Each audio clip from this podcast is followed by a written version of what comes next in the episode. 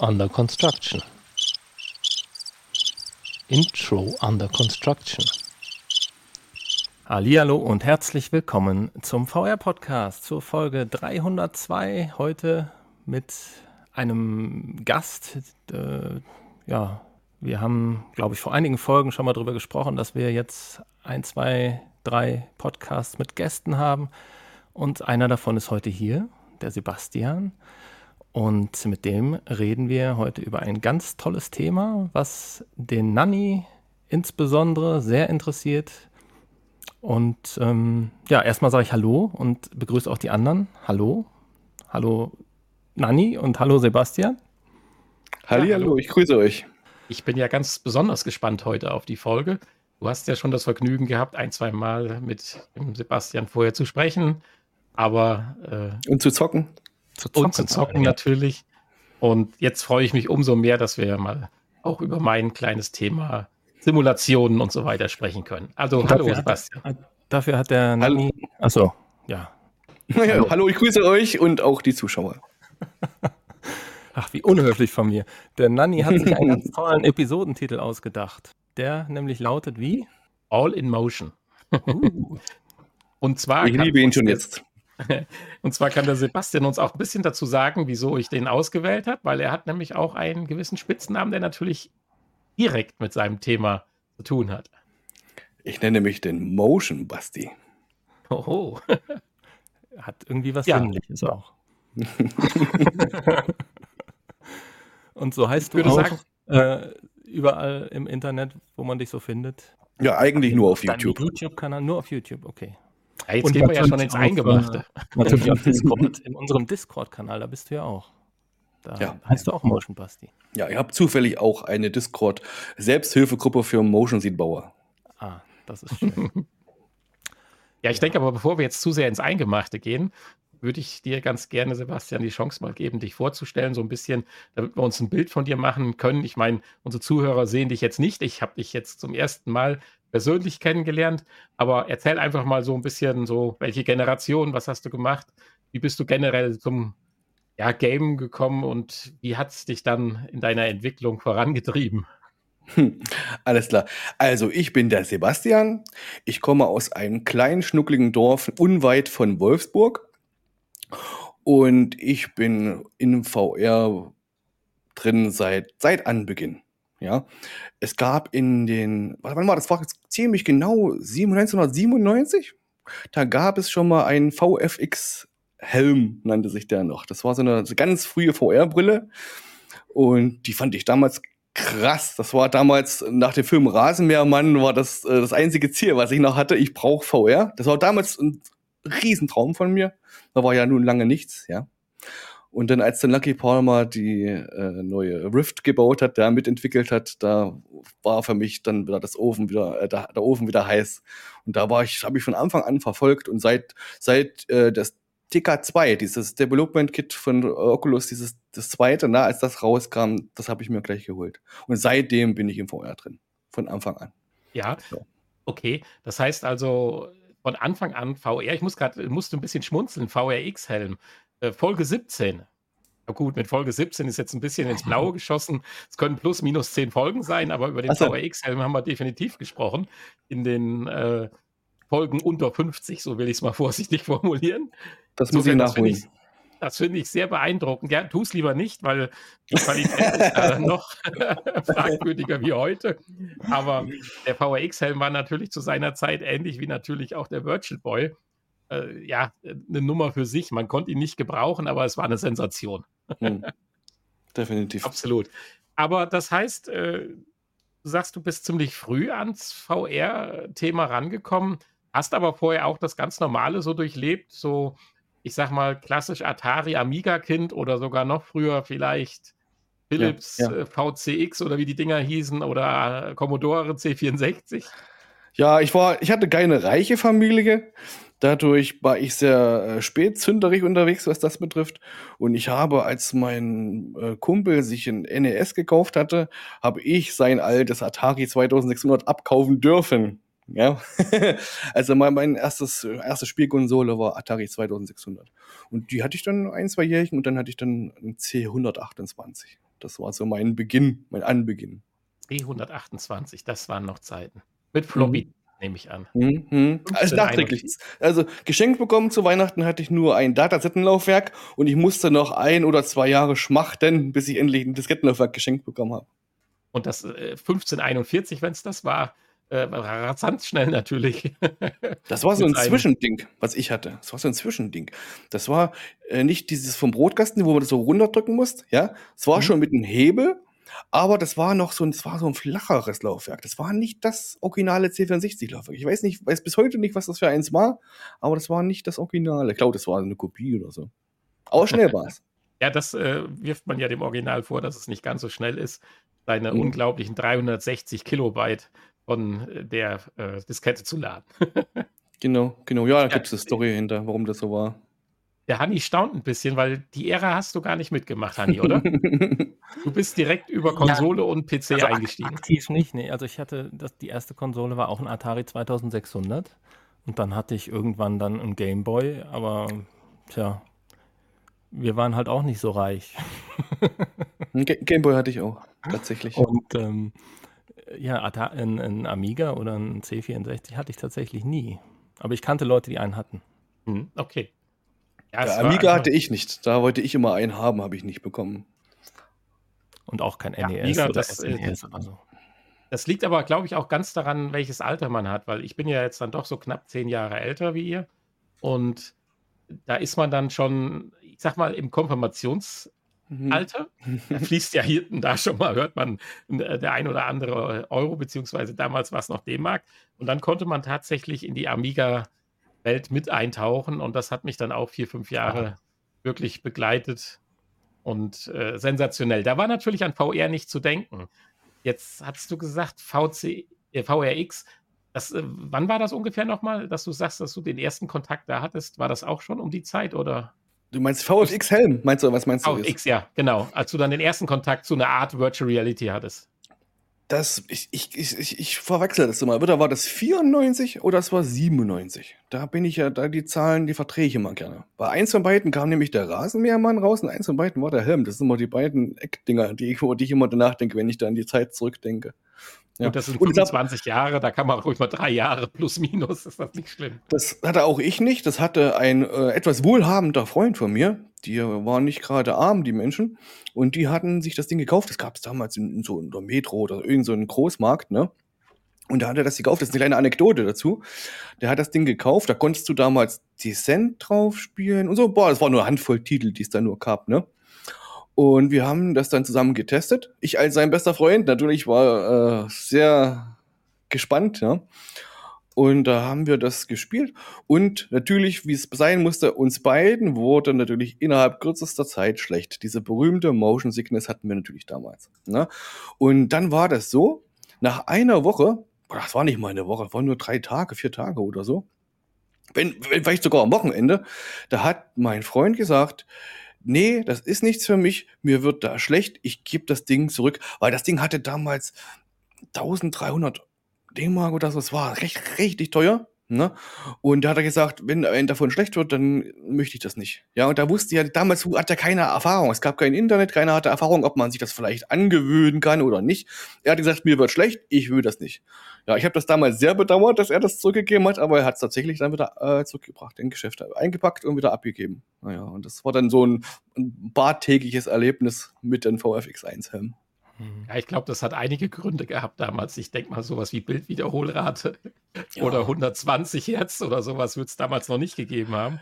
Nee, Und aber das hast du damals anders gesehen. Wir haben damals mit 640 immer 480 gespielt, ja, wenn es hochauflösend war zu der Zeit.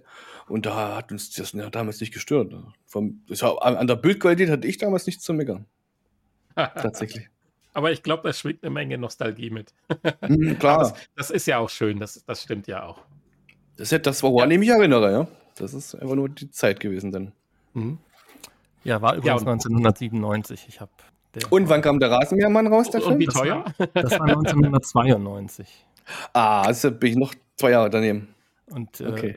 1995 kam ja schon der Virtual Boy. Also der war tatsächlich noch zwei Jahre vorher von den Ja, so wie sich das aber anhört. das ist natürlich was ganz anderes. Ja. Ja, wunderbar. Ja, und dann bist du aber irgendwann auch in die PC-Welt, ja, ich sag mal, gekommen oder so. Wir, wir, wir gleiten jetzt gleich ab, auch in das Hauptthema VR und äh, Motion. Wir haben ja, die Folge heißt ja auch, äh, oder hat ja auch den Begriff Motion verinnerlicht. Äh, da kommen wir gleich hin. Aber mich würde erstmal interessieren, tendenziell sind ja so die PC-Leute mehr so die Bastler. Ich und dann gibt es die ja. Konsolenleute, so wie Gezwungenermaßen. Mich, die brauchen fertige Systeme. und deswegen wäre für mich jetzt mal interessant, um so eine Überleitung zu finden zu dem, was du ja dann auch machst und auch ja viel auf deinem YouTube-Kanal zeigst. Äh, bist du eher der PC-Typ dann irgendwann mal gewesen, nachdem dann, sag mal, die Ära der 386er vorbei war? Und was hast du dann gemacht?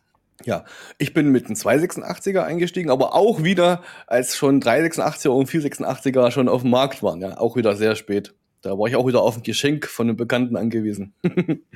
ja, nee, ich brauche PC seit seitdem immer PCler. Dann seit ich hatte nie wieder, ja, ein Gameboy hatte ich und so. Ich weiß nicht, ob ich noch irgendwas hatte. Aber ich war grundsätzlich war ich ein PCler, ne, seit Anbeginn.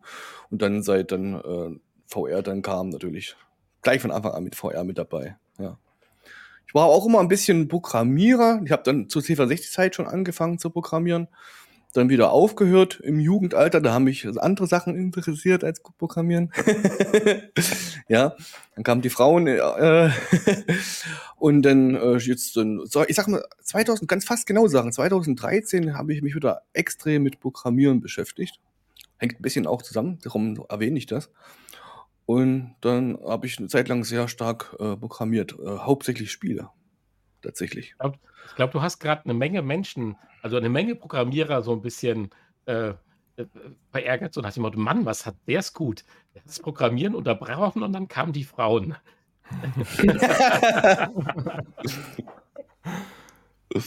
ja.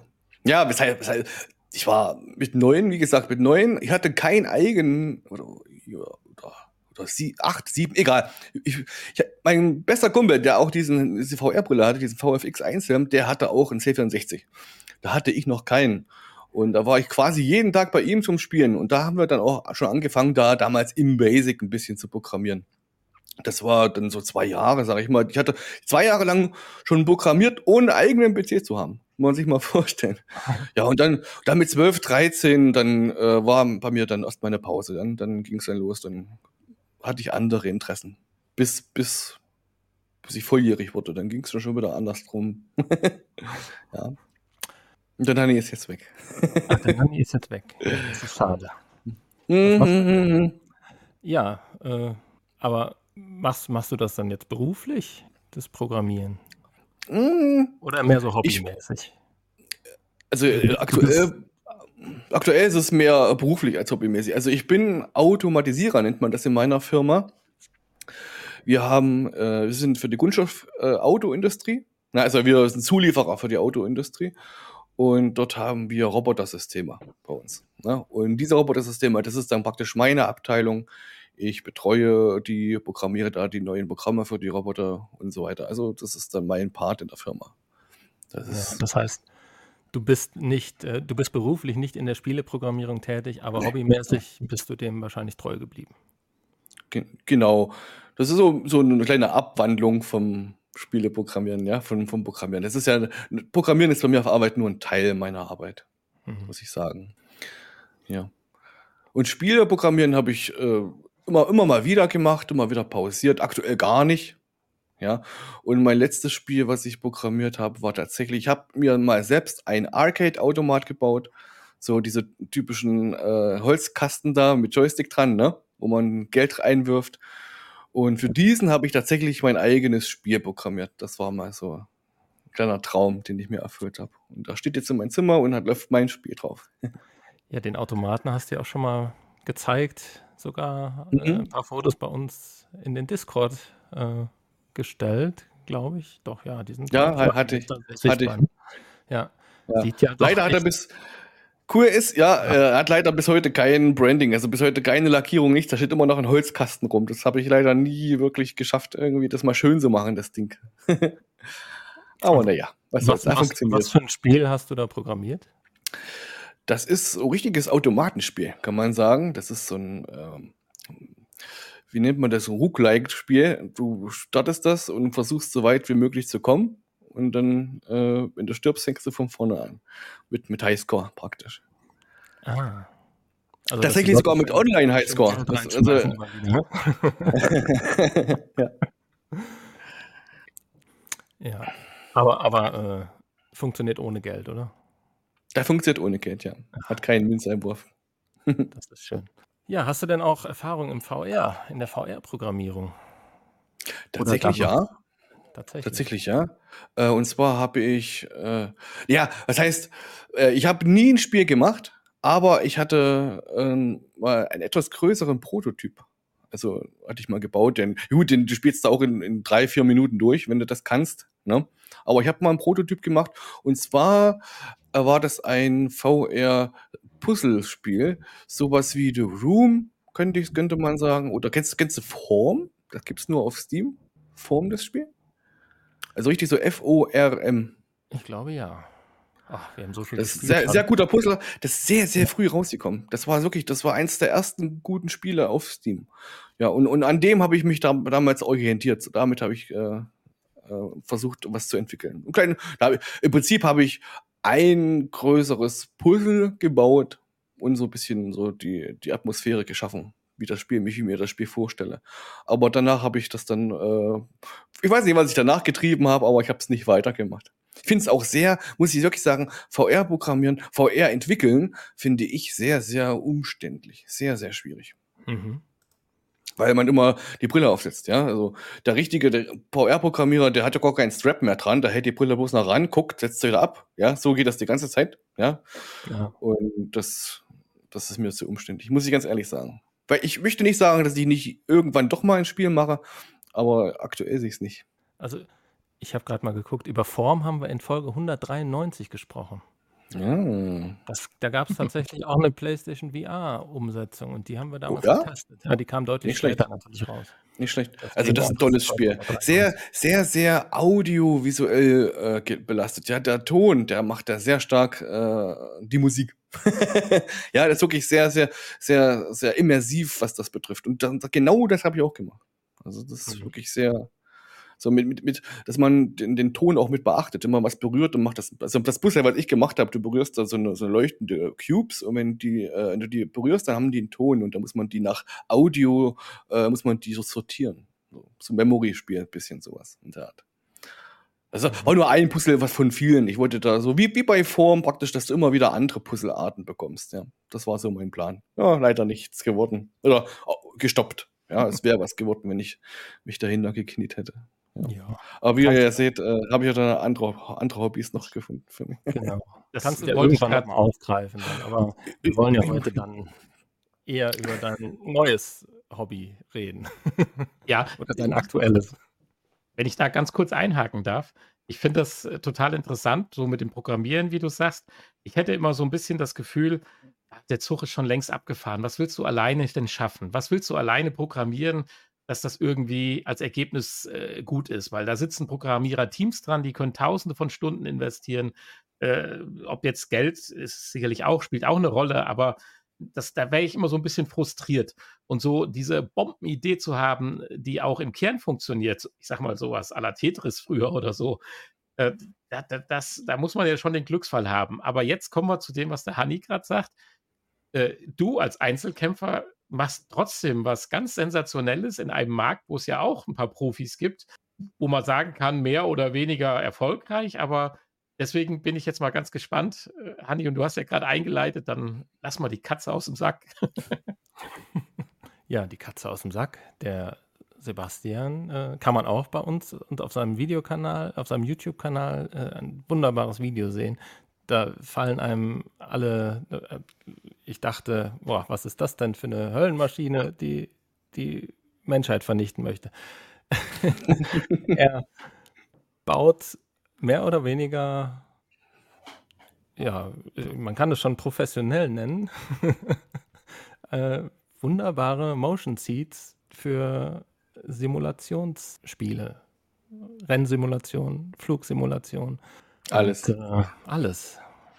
Und da ist er bei uns natürlich genau an der richtigen Adresse, insbesondere bei Jan, der ja auch großer Ja, Simulationsfan ist und sich seit, seit er ganz klein ist einen solchen äh, Motion Seat wünscht. Und ähm, ja, ich bin ja eher äh, für die Zugsimulation, da reicht ja eigentlich eine Rüttelplatte. Aber und bevor vielleicht der Sebastian jetzt mal ein bisschen was dazu erzählt, wie er dazu gekommen ist und wie es vielleicht angefangen hat und wo er jetzt mittlerweile geendet ist, möchte ich aber ganz kurz sagen, wir reden jetzt hier nicht über das Übliche, so hier wird was aus Holz und Spanplatten zusammengeschraubt, äh, sondern äh, das ist schon, also ich sag mal, weiß nicht, ob es der richtige Begriff ist, aber ich sag mal Industriestandard. Hier äh, wird alles hand- und äh, nagelfest, keine Ahnung, wie ich es bezeichnen soll. Mhm. Ich bin einfach so baff äh, hergestellt und konstruiert und auch entwickelt. Also hier ist nicht einfach was zusammengebastelt und geschraubt, sondern das sieht alles nach Sinn und Verstand aus. Und äh, wie er gleich erzählen wird, ich kann jetzt nur über Rennsimulationen sprechen, da habe ich sicherlich den einen oder anderen Sitz schon ausprobiert, leider nicht äh, mein e- eigen nennen dürfen. Da gibt es halt auch himmelweite Unterschiede, was äh, in puncto, ich meine, was sich jeder vorstellen kann, ist Latenz, das ist eine Sache. Das ist, denke ich, aber eher ja, nee, was heißt äh, sicherlich softwaretechnisch, aber auch motorentechnisch, steuerungstechnisch ein Thema. Riesenproblem. Ist ein Und Thema. dann die Umsetzung, dass wirklich man das Gefühl hat, dass man, wie man sagt, so schön das Popo-Gefühl beim Autofahren vermittelt kriegt. Aber ich will gar nicht zu viel sagen. Hau einfach mal rein und erzähl mal ein bisschen was über dein ja, Hobby, ist, glaube ich, nicht der richtige Begriff. Passion. Ja, wunderbar, danke. Gerne. Also bei mir ging das ganz, ganz früh los. Ich muss euch sagen, dass bei mir Motion schon mit VR einherging. Ne? Ich habe damals diese, wie gesagt, schon vorhin diese Oculus Dega 2 hatte ich doch gleich mir gekauft, ne? Dieses Entwicklerkit. Weil ich so heiß war, dass ich nicht warten konnte, bis da eine Customer-Version rauskommt. Und die kam, ich Darf weiß ich nicht, dich ob, ganz kurz unterbrechen? Klar. Hast du das Ding noch? Nee. Schade, weil ich war auf dem Flohmarkt jetzt gewesen. Oh. Ihr habt es vielleicht in meinem Podcast oder in unserem Podcast gehört. Und da habe ich genau ein äh, Entwickler-Kit gesehen. Und deswegen hätte mich mal interessiert, ob das die Kiste ist, die da stand. Okay, es gab nur eins, ja? Nee.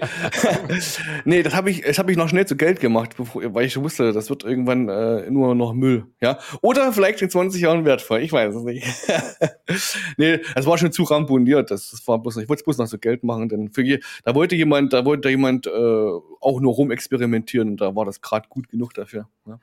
Nee, ich habe das ähm, mir gekauft und gleich man kann sagen, in, in der ersten Woche, ersten Woche habe hab ich äh, gesagt, damit müsste man doch eigentlich Simulationen zocken können. Denn ich weiß nicht, ob ihr das wisst, das DK2, das kam noch ohne jegliche Controller. Das war bloß eine, eine Infrarotkamera, die hattest du vor dich davor gestellt. Und dann hattest du so einen kleinen Raum, wo du dich bewegen konntest, ja, so ein bisschen äh, 6DOF sozusagen, Tracking, aber halt so, so im PlayStation 1 Niveau, ne? Und dann diese VR-Brille dazu. Die hatte 75 Hertz, weiß ich noch.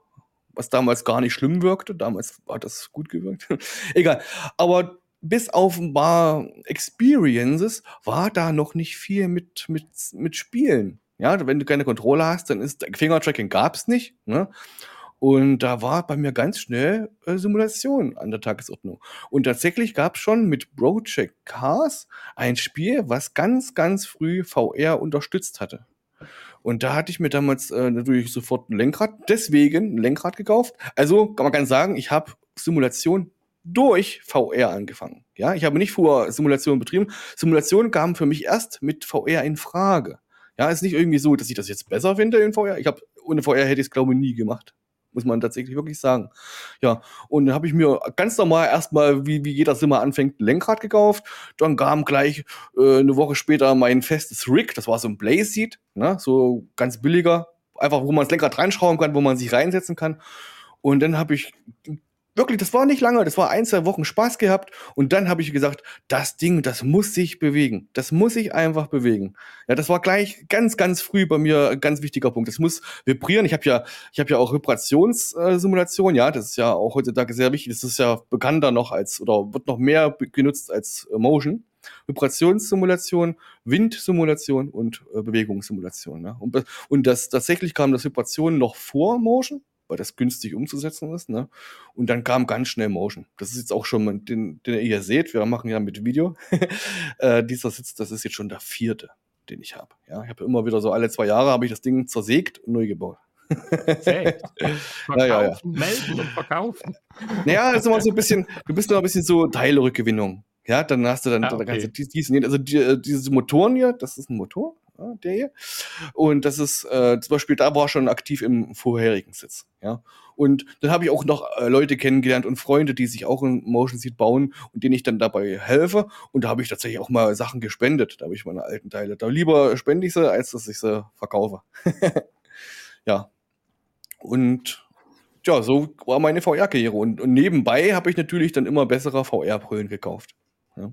Und so heute bin ich bei der Index, die Valve Index. Was für viele keine gute Brille mehr ist, aber für mich ist es immer noch tatsächlich, äh, wenn man alle Komponenten mit einbezieht, immer noch für mich die beste Brille. Mhm, okay. Das werden viele kopfschüttelnd äh, äh, sitzen, wenn sie das hören, aber es ist tatsächlich ist so. Also ich hätte jetzt eigentlich einen Strauß voller Fragen, wovon natürlich vielleicht nur ein Bruchteil unsere Zuhörer interessiert, aber ich muss mal auf zwei, drei wenige äh, für mich interessante Fragen beschränken. Das heißt, äh, du baust ja die Sitze jetzt selber. Ja. Heißt, es gibt einen, eine Schnittstelle zwischen den Ausgangsdaten des Spiels und deiner Mechanik. Ich nenne es jetzt einfach mal Mechanik. Ja. Und das machst du auch oder gibt es da vorgefertigte Komponenten, dass deine Motoren und Servos und so weiter angesteuert werden? Du kannst das selbst machen, du kannst, äh, es gibt Do-it-yourself-Anleitung dafür und es gibt fertige Systeme, die sich damit verbinden. Ne?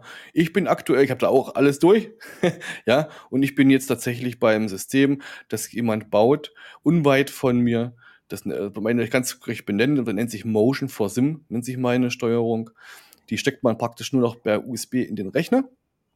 Und aus der Steuerung raus kommen äh, für jede Motorachse, das wird ja alles äh, berechnet. Ja, das ist ja durch, weil ich sechs Achsen habe, sechs Motoren, besser gesagt, ja. Und auch sechs Achsen, ja, wird das ja alles, das muss ja alles berechnet werden. Ja, das ist ja alles ein Algorithmus, der, damit das gleichmäßig läuft.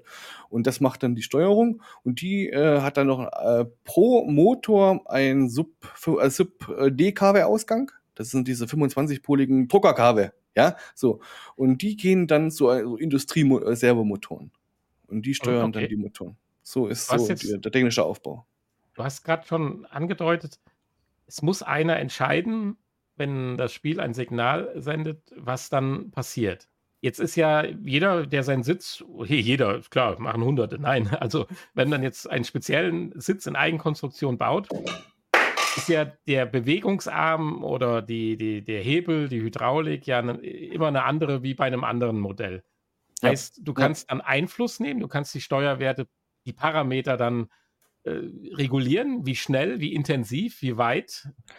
Also in, in, ins kleinste Detail.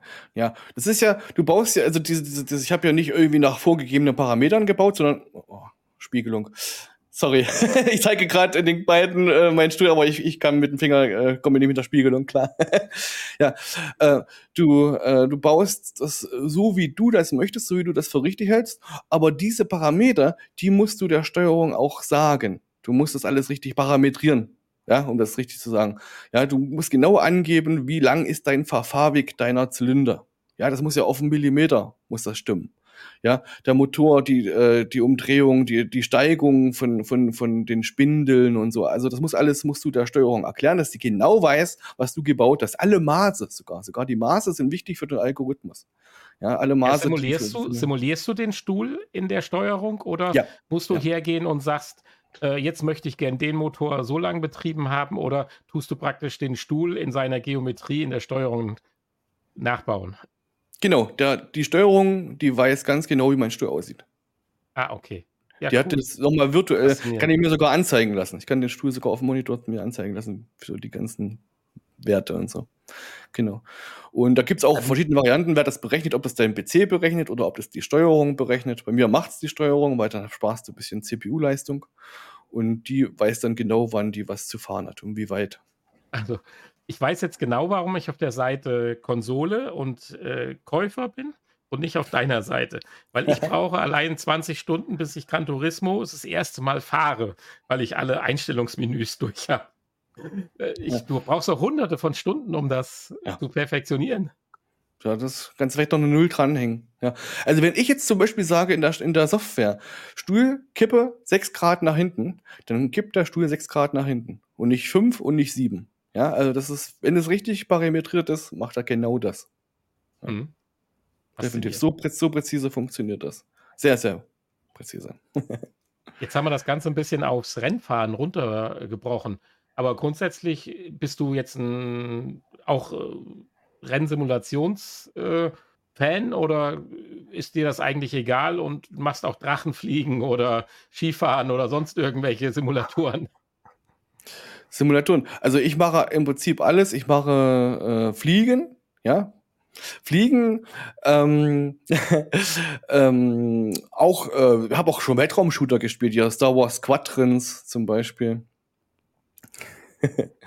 ja, und ja, was, was, halt, was halt geht, ne? Also im, im Prinzip ist es ja Fliegen und Fahren.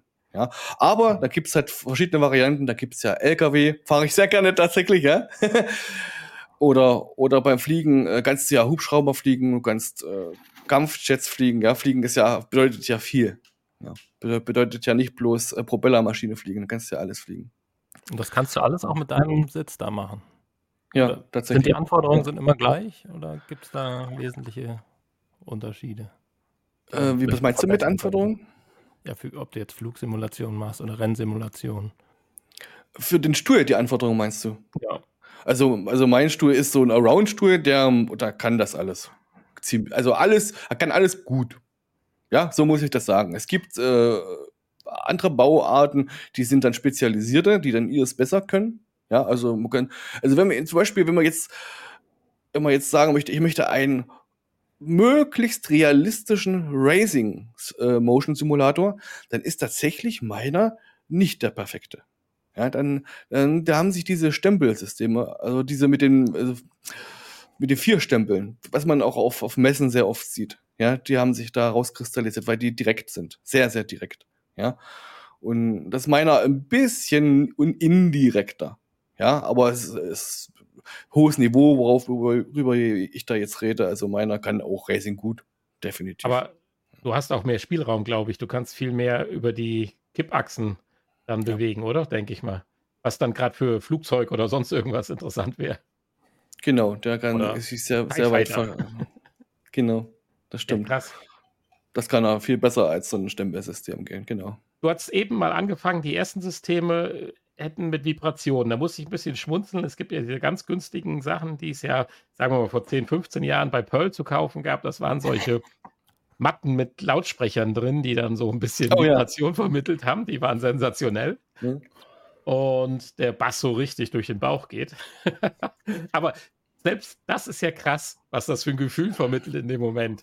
Das ist ja, weil man bildet sich ja dann auch viel ein und das hilft ja auch und das ist äh, cool. Ja. Aber die Frage wäre jetzt, arbeitest du zusätzlich auch mit Vibration oder ist da erstmal bei dir die Bewegung das Wichtigste? Nee, die Vibration, die ist fast so wichtig wie die Motion. Das ist, klingt jetzt ein bisschen komisch, ja, aber es ist tatsächlich so. Und die ist heutzutage, ist die schon extrem ausgereift. Sogar beim Fliegen, also sogar gerade beim Fliegen, äh, habe ich eine spezielle Software dafür, die sehr, sehr gut, die macht, es sind bestimmt 30 Effekte, die die Software emuliert, was die in Vibration umsetzt. Du fühlst das Propeller, den Sternmotor von der Propellermaschine, du, fühlst das Aufsetzen von der Maschine, du fühlst Turbinen, das Krummeln der Turbine im ganzen Körper. Ja, das ist wirklich sehr, sehr gut umgesetzt. Auch äh, wenn du äh, Bremsklappen ausfährst, diese, diese Servos, ja, man, ich weiß nicht, aber in echten Flugzeug schon mal in der Nähe der Tragfläche gesessen habt. Wenn ein Flugzeug landet, dann fährt das ja auch so diese Bremsklappen aus und das fühlst du richtig im Sitz, so dieses, äh, ja, so diese, diese Mechanik, wie die fährt. Und das genau, das wird natürlich auch ja, da umgesetzt. Ja. Und das wird über die normalen sechs Motoren realisiert oder sind das zusätzlich Vibrations? Da, das ist ein zusätzlicher Shaker. Das ist so ein Körper aus so einem Schallwandler. Das äh, kannst du auch da. Habe ich zum Beispiel im Arcade-Automat auch mit drin, ja, dass der vibriert. Kann ich ja auch noch mal äh, was, was dazu erzählen. ja, das habe ich bei mir in die Kinositze sogar mit dran. Ja, dass wenn der äh, Jurassic Park mit der Dinosaurier kommt, dann äh, führt sie das noch mehr im Stuhl sozusagen. Ja, das, das, das die unterstützen dann den Subwoofer. Ja, der Subwoofer der macht das ja auch im ein, ein, ein Teil, aber so ein, so ein Shaker, da macht das noch mal ein bisschen, noch mal ein bisschen präziser. Ne? Also wir schweifen gerade ein bisschen ab, aber du hast in deinem privaten Kino eine Schnittstelle zwischen seinem Subwoofer und einem Sitz. Genau, genau, genau. Genau okay. unter, unter meinem Zimmer ist ein, ist ein Kino. Ja. Super. ja, auch ein Hobby von mir, auch ein Hobby. Also das ist mir sehr wichtig. Einmal pro Woche muss eine Blu-ray gekauft werden. so, da haben wir was gemeinsam. Ja? Cool. Zumindest was ja. den Blu-ray-Kauf angeht. Okay, ich oute mich jetzt nicht zu UHD streamen, aber okay. Und jetzt ja. sehe ich schon die Augen rollen. Ja, kein, keiner, keiner ist perfekt. Nein, keiner ist perfekt. Ja. Ja, nee, es ist wirklich, äh, Vibrationssimulation ist wirklich eine verdammt wichtige Sache. Wenn die fehlen würde, mh, hm, dann ist das so, dass, ich sage das immer so, wenn ihr mit einem echten Auto fahrt, ja, dann egal wie gut äh, die Sitze sind, egal wie gut das Fahrwerk ist, du fühlst in Verbrennermotor fühlst du immer ein bisschen beim Fahren, ja. Und wenn du jetzt beim Fahren, wenn da der Motor ausgehen würde, ja, das würdest du sofort merken. Diese Vibration wäre sofort aus dem Hintern raus. Beim echten Auto jetzt so. Beim Rennwagen ist es ja noch schlimmer, ja. Die haben ja noch, die vibrieren ja noch viel mehr, also härtere Sitze, Schalensitze und so. Und das, Entschuldigung. Und wenn da der Motor ausgeht, das ist doch so ein leeres Rollen, so ein Ausrollen des Autos, ja. Und, und dieses Gefühl hätte ich auf meinem Stuhl, wenn der Shaker nicht aktiv wäre. Mhm. Das wäre so. Also es ist wirklich, das geht einher, das muss sein. Also das, dieser Shaker muss sein. Und da muss ich auch sagen, das ist so, man, ich spreche da auch so ein bisschen, so, ich vergleiche das mit einer Trennfrequenz. Beim Subwoofer hast du das ja auch so, dass du sagst, so was ich so ab 120 Hertz äh, springt der Subwoofer an, ne? Und so müsst ihr euch das auch ungefähr ein bisschen mit einem Shaker vorstellen. Ich äh, stelle schon äh, uneben, also beim Racing, unebene Boden äh, stelle ich schon mit, mit dem Rig da, ja, oder Curbs und so. Aber so bestimmte Frequenzen können einfach diese Shaker besser. Das ist dann sozusagen, das, das mixt sich. Also, weil du gerade gefragt hattest, äh, was ja, also ich für Vibrationen so beides. Ja, und da ist im Prinzip beides. Der Shaker wird ja dann eingabemäßig von der Soundquelle in Anführungsstrichen mhm. abgegriffen und nicht von der reinen Fahrphysik. Okay. Genau, genau. Extra also Software, extra Soundkarte. Jetzt musst du richtig vibrieren, dann äh, wird halt ein Signal ausgeleitet. Äh, dass dann genau. die Vibration am Stuhl beginnt noch zusätzlich. Ja, krass, genau. cool. Oha. ich brauche noch zwei Leben. Ist aber auch günstig umzusetzen, ja. Also da braucht es nicht viel, um das zu machen. Ja gut, ich war mir nicht sicher, ob wir über Preise sprechen sollten generell. Ist denn so was Perfektes, was du sagst? Ich fange mal ganz vorsichtig an. Unter fünfstellig hinzukriegen, wenn man, wenn du bei null sowas bauen solltest? Unter ja. fünfstellig. Das schon aber mehr wie fünf schon. 5000 also, Euro jetzt. Ach, 5000 meinst du ja. jetzt? Äh, es, das kostet mehr. Also, also man nee, kann. Man kann fünfstellig war jetzt gemeint unter 10.000. Achso, ich habe schon jetzt gewundert. ja, unter 10.000 kannst du es machen. Ja. Also lieber unter, irgendwo aber dann darfst du, und 10 eher bei 10. dann, dann, dann darfst du den Rechner aber nicht mitrechnen. Ja? Wenn du den PC nicht mitrechnest und die VR-Brille, ja, dann nee, kannst klar, du das klar. unter, unter 10.000 kannst du das um. Aber die Schnittstellentechnik schon ja. die wäre da noch irgendwo mit drin. Also, liebe ja. Zuhörer, also, wenn wir potente Zuhörer haben, gerne mal melden. ja, ist auf jeden Fall machbar. Ist dann auch ein äh, abgenommenes Gerät. Ich würde persönlich für die Abnahme sorgen und es testen. Sehr schön. Ja, das ist schon äh, wirklich äh, krass. Ja. ja. Jetzt bin ja, ich fast sprachlos. Wie man, wie man die Dinger baut, erklärst du ja auch auf deinem YouTube-Kanal. Ist das richtig? Genau, genau. Also ich halte es ziemlich, ziemlich allgemein, weil ich möchte nicht unbedingt, ich möchte den Leuten nicht meinen Motion Seat aufdrücken, ja. Ich möchte das halt das so allgemein, dass sich jeder für sich selber entscheiden kann, was er für einen Motion Seat baut.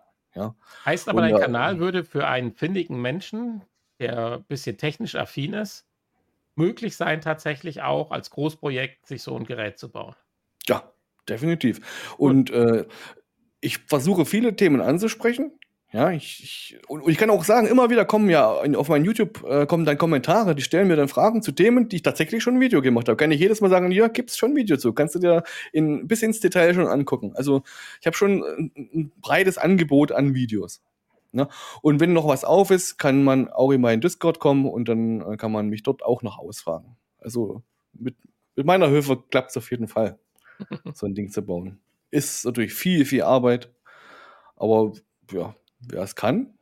Dann verteilen sich die 10.000 Euro ja auch auf mehrere Jahre wahrscheinlich. Dann geht es genau. wieder. Ja, ja, du kannst das schön aufsplitten. Das wäre so eher mein Problem noch. Ja, und das ist das Schöne.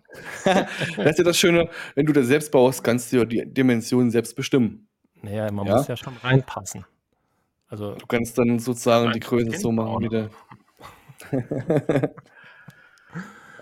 Ja, so ein bisschen Platz machen wir schon.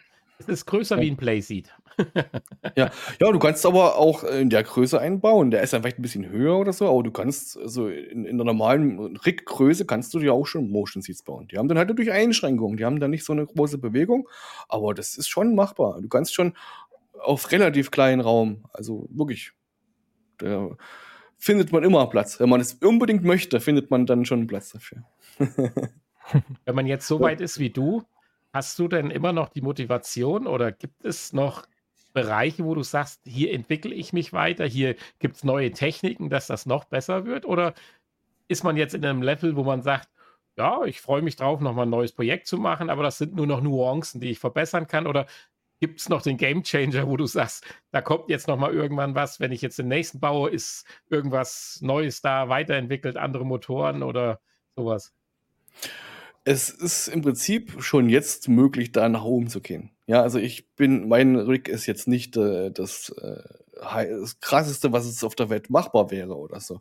Das ist alles wieder eine Preisfrage. Ja, und schon jetzt kann man, äh, wenn man mehr Geld investiert, auch noch krassere Sachen bauen. Ja, vielleicht werden die ja mal billiger und dann werde ich vielleicht auch noch mal scharf und verbessere mich noch mal. Aber prinzipiell ist mein, äh, wenn ich jetzt bauen würde und äh, ich, ich würde das gleiche Geld investieren, dann würde ich vielleicht ein bisschen, ein bisschen schicker machen, ja, ein bisschen ähm, praxistauglicher, aber technisch wäre es dann der gleiche Stuhl. Ja, das, das ist dann immer noch das Geld, was das dann bremst. Ich würde halt gerne nochmal. Äh, ja? ja bitte. Ich würde nur sagen, es geht eigentlich nur noch, äh, noch schneller, noch größer, noch leiser und so. Ja, also diese, diese, diese Eckdaten, die könnte man halt noch verbessern. Also, was heißt, könnte man verbessern? Ich bin ja zufrieden. Muss man könnte da noch mehr machen. Ja, das, da ist halt noch Luft nach oben. Weil ich hätte nämlich noch zwei Fragen jetzt gerade zu. Noch leiser, da hast du es gerade angesprochen. Prinzipiell ja egal, wenn man einen Kopfhörer auf hat. Aber wie siehst du das? Äh, Kopfhörer, wenn man schon so einen Ring hat? Oder muss dann auch der Sound irgendwie dann doch äh, noch, äh, ja, ich sag mal, von weiter außen oder so kommen, um auch da das Feeling zu kriegen? Oder sagst du mittlerweile mit 3D-Sound am Kopfhörer ist das Beste? Also ich klang, ja, ist immer, das ist, ich bin ja nur ein Kinofreund, da wisst ihr ja Bescheid. Ja, deswegen. also, also ich habe Over-Ears beim Simu auf, auf dem Motion sieht. Ne? Aber egal wie gut der Kopfhörer ist, so ein, so tiefen Bass wie ein richtig großer Lautsprecher kann kein Kopfhörer. Ne? Aber der Shaker, von dem wir gerade sprachen, der ersetzt das. Ja, der ersetzt so, so große Lautsprecher. Und deswegen bin ich mit der Kombi sehr, sehr zufrieden. Ich habe Kopfhörer, den Shaker. Das äh, freut auch meine Frau, dass ich dann nicht jetzt mit so einem riesen Lautsprecher und da kann den ganzen Tag in Kreisfahrersimulation, ne? Dass es da drei Stunden lang nur äh, Motorgeräusche gibt, ne? Das, und ich bin, das bin sehr, sehr zufrieden. Also ich finde Kopfhörer wunderbar. Mhm, ja, also cool. Ist in Ordnung. Ja, die zweite Frage war, ich hatte ich mir noch notiert hier, Motion Sickness hatten wir ja ganz, ganz am Anfang. Wie viel Einfluss oder Hanni, wir haben ja in verschiedenen Folgen schon drüber gesprochen, welche Faktoren Motion Sickness auslösen können. Und da war ja dann auch immer so ein bisschen, wie die Bewegung dazu passt. Jetzt geht es hier um automatisierte Bewegung, sonst geht es darum, wenn man sich selber fortbewegt oder in die Knie geht oder was auch immer oder sich teleportiert. Das ist ja jetzt hier nicht der Fall, sondern wir haben ja ein technisches Gerät, was die Bewegung ausführt.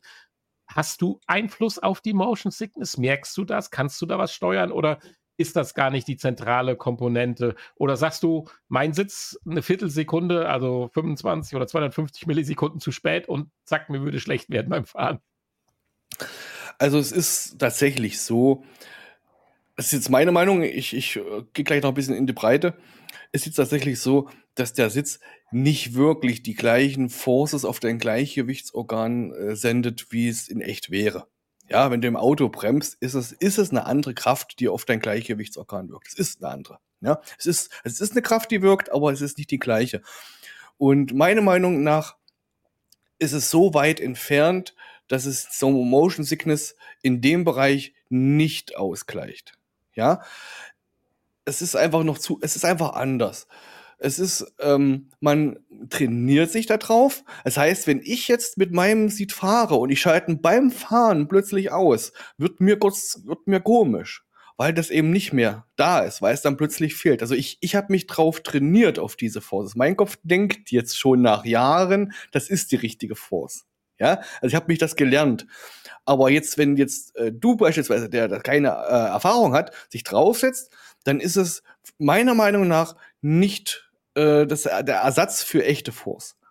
So, das ist meine Meinung. Ich weiß aber, man unterhält sich ja auch mit vielen Leuten, die das betreiben. Es gibt da in beide Richtungen Meinung. Es gibt Leute, die sagen, mit Motion habe ich keine ähm, ähm, Sickness mehr. Ja, es gibt auch Leute, die mhm. sagen, das ist bei denen hat's geholfen. Ja, aber ich würde das. Ja, aber hast sagen. du Einfluss drauf? Das wäre jetzt auch meine Frage so ein bisschen gewesen. Kannst du das steuern oder ist das eigentlich letztendlich egal? Oder musst du ein Augenmerk drauf legen, wie du die Bewegung am Sitz ausführst, wann und in welcher Intensität du sie ausführst, dass da eine Veränderung durch eintritt? Das wäre jetzt mal interessant. Oder ist das tatsächlich eher, eher nicht so ein entscheidendes Thema? Ist, ist, ist überhaupt kein Thema. Ist ehrlich gesagt überhaupt kein Thema. Ein ähm, bisschen der Realismusgrad, das ist ein Riesenthema. Da muss man genau darauf achten, wie man es einstellt. Da sind auch Latenz ein ganz wichtiger Faktor, wie du sagst. Aber was die Sickness betrifft, selber gar nicht. Da Okay, weil äh, Hanni, du erinnerst dich ja an unseren letzten Besuch in Düsseldorf, wo wir ja auch in so, ich sag mal vorsichtig formuliert, Rennsimulatoren gesessen haben, äh, teilweise mit äh, VR, teilweise ohne. Äh, ich hatte auch, gut, nach der dritten, vierten Runde ging es dann, aber auch selbst ohne VR meine anfänglichen Schwierigkeiten. Bin mir sicher, dass man die in den Griff gekriegt hätte, wenn man dann noch länger gefahren wäre. Ich hatte aber so ein bisschen das Gefühl, dass auch die Bewegungen nicht ganz so zu dem passten, was ich da eigentlich am Bildschirm erlebe. Und deswegen äh, hatte ich die Frage gerade gestellt.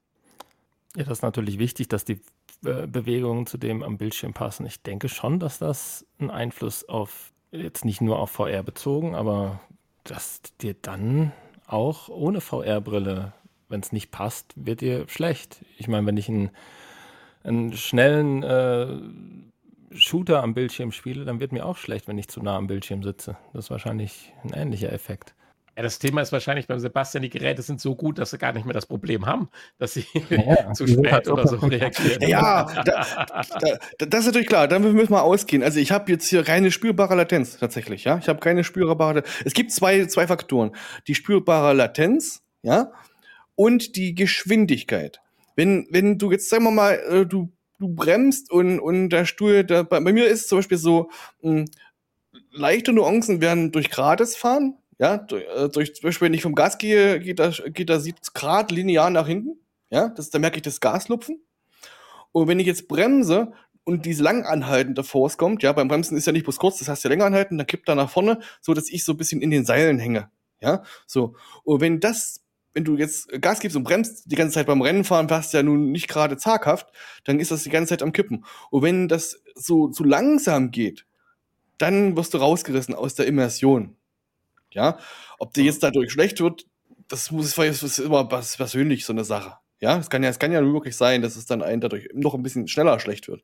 Aber prinzipiell ist es eher so, dass es dich aus der Immersion rausreißt, dass es sich nicht mehr echt anfühlt, wenn du dann immer dann das so langsam sich bewegt.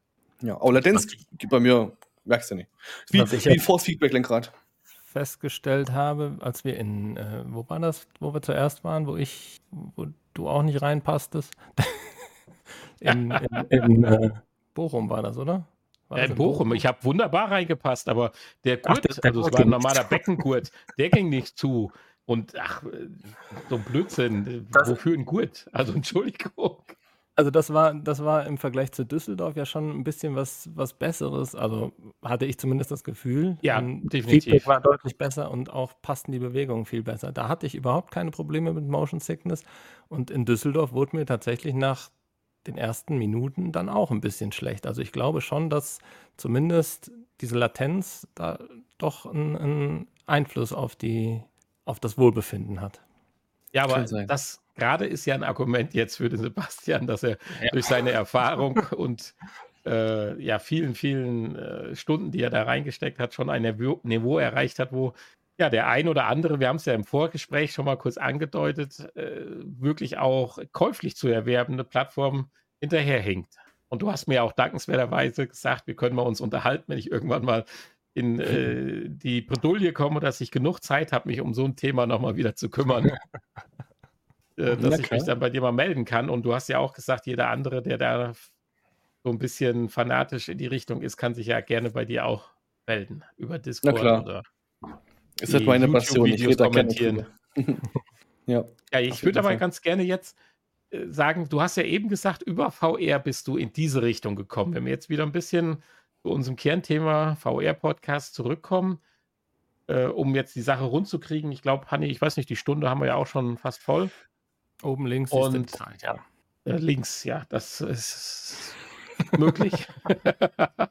Jedenfalls, äh, bist du denn über die Sache der, der, der, der, der Motion-Simulation auch äh, anderweitig intensiv mit VR unterwegs, dass du sagst, hier äh, mit meiner Index oder vielleicht hast du noch ein zweites System, äh, spiele ich das und das und das oder bin fanatisch. Ich habe schon gehört, Golf habt ihr ja schon zusammen gespielt. Das war ja wahrscheinlich nicht mit der Index.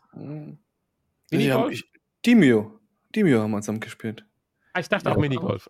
Wir haben doch. Ach klar, natürlich. Sogar, ja, Mensch, stimmt, stimmt, stimmt. Jetzt bin ich ja. einmal informiert. ja, wie, wie, konnte mein, wie, konnte ich meinen großartigen Sieg vergessen, Mensch? Stimmt. Ja. zusammen.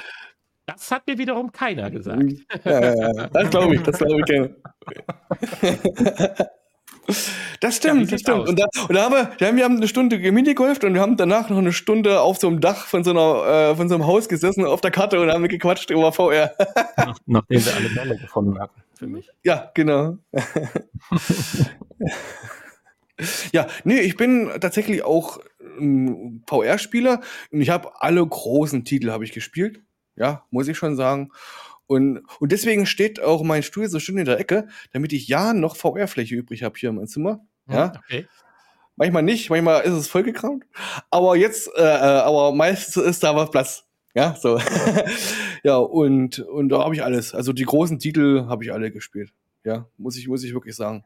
Auch, aber ich habe aufgehört, mh, hm, seit ich sag mal so, irgendwann vor zwei, drei Jahren war bei mir der ganz große VR-Hype, dass ich unbedingt alles spielen muss. Der war dann weg. Ja, jetzt, jetzt sind es dann wirklich noch die ausgewählten Titel, wo ich weiß, die sind gut. Wenn ich zum Beispiel in einem bekannten Podcast höre, das Spiel ist gut, dann gucke ich es mir dann auch mal an. ja, aber ich, ich, doch, ich bin tatsächlich ein VR-Liebhaber. Und da kann ich da auch eine kleine Anekdote zu erzählen. Und zwar, äh, ich habe ja vorhin über meinen Arcade-Automat erzählt. Und da habe ich auch was gebaut für VR. Und zwar habe ich eines Tages habe ich mir dieses VFX Binball, FX2 Binball oder so wie das heißt, hm, gespielt und da habe ich mir gedacht, Mensch, wäre das nicht toll, wenn man so ein Gestell hätte, wo man praktisch die Flipperarme mit einem Knopf starten könnte und nicht nur mit diesem Controller in der Luft steht. Und da habe ich dann einfach meinen vorhandenen Arcade-Automat genommen. Der hat ja schon so eine Ablage, wo man die Hände drauflegen kann, wo die normalen Joysticks drauf sind. Und da habe ich einfach rechts und links an den Seiten, habe ich einfach jeweils noch zwei Knöpfe angebaut. Und in der Front habe ich noch einen Startknopf angebaut für den Ball zum Wegschleudern.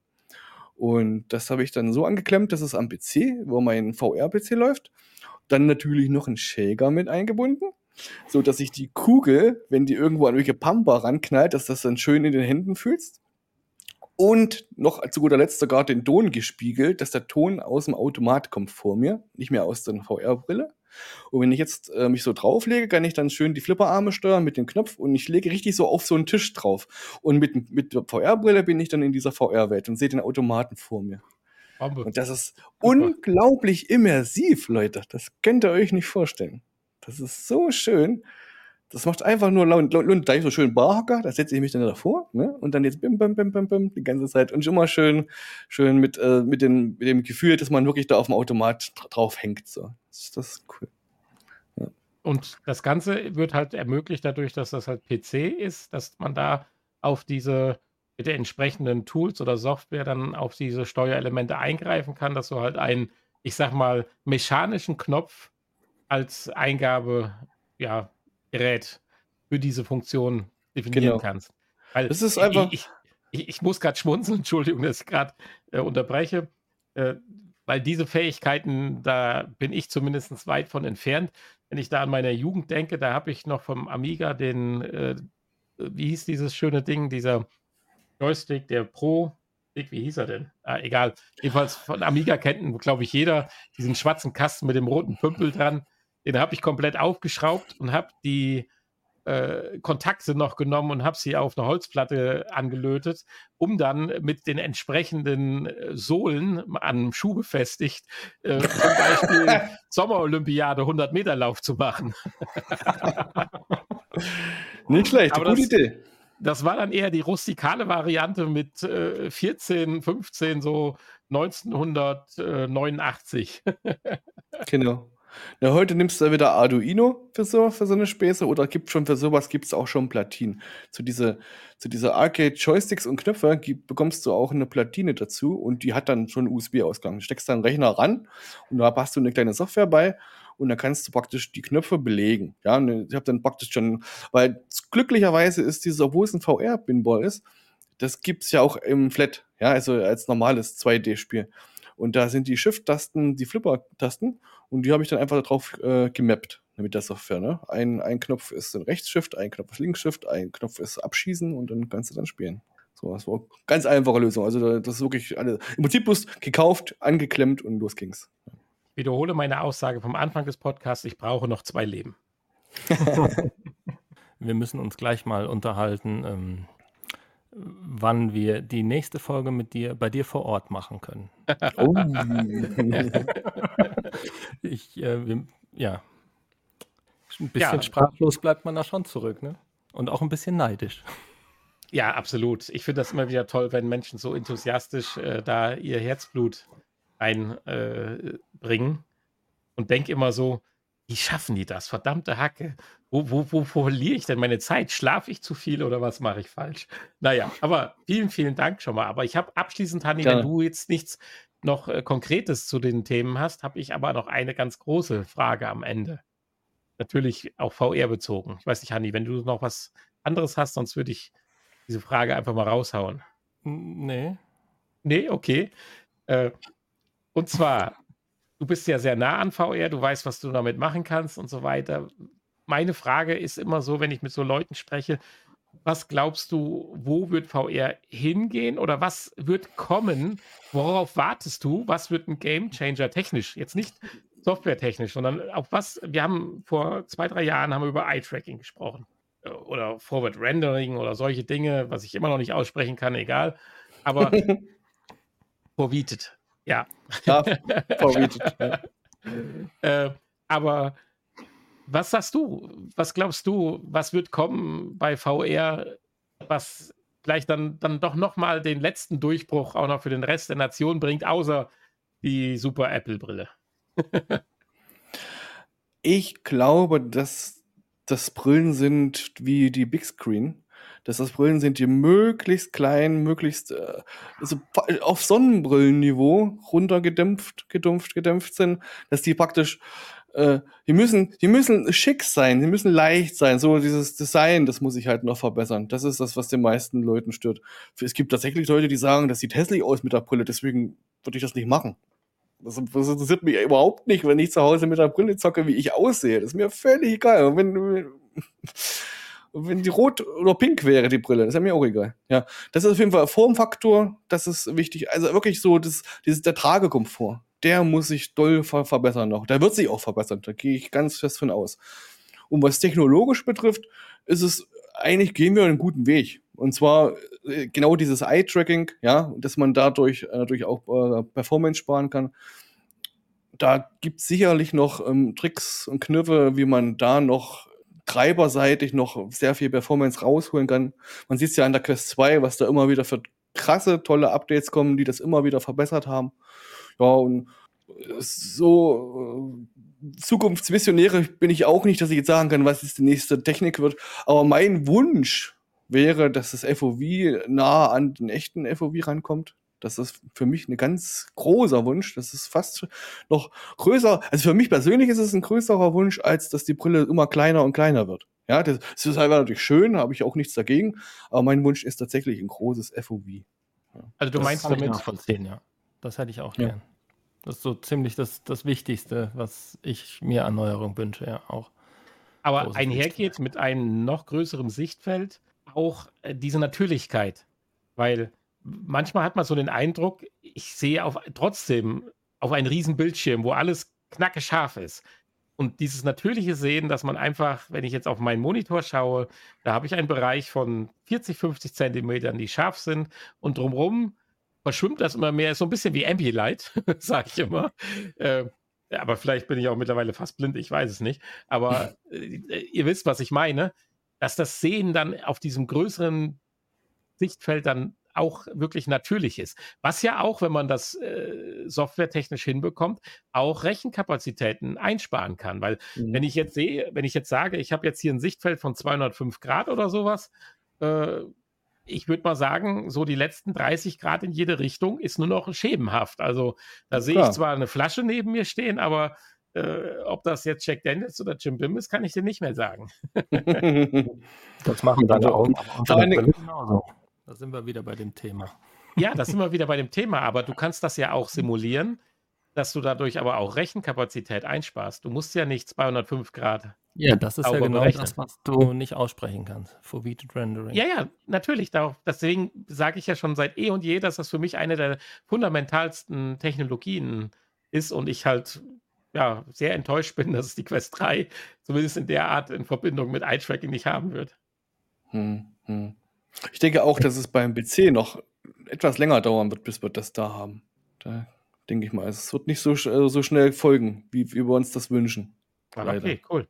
Ja, wäre natürlich mein Wunsch für PC, dass da Eye-Tracking natürlich auch ein Standard wird.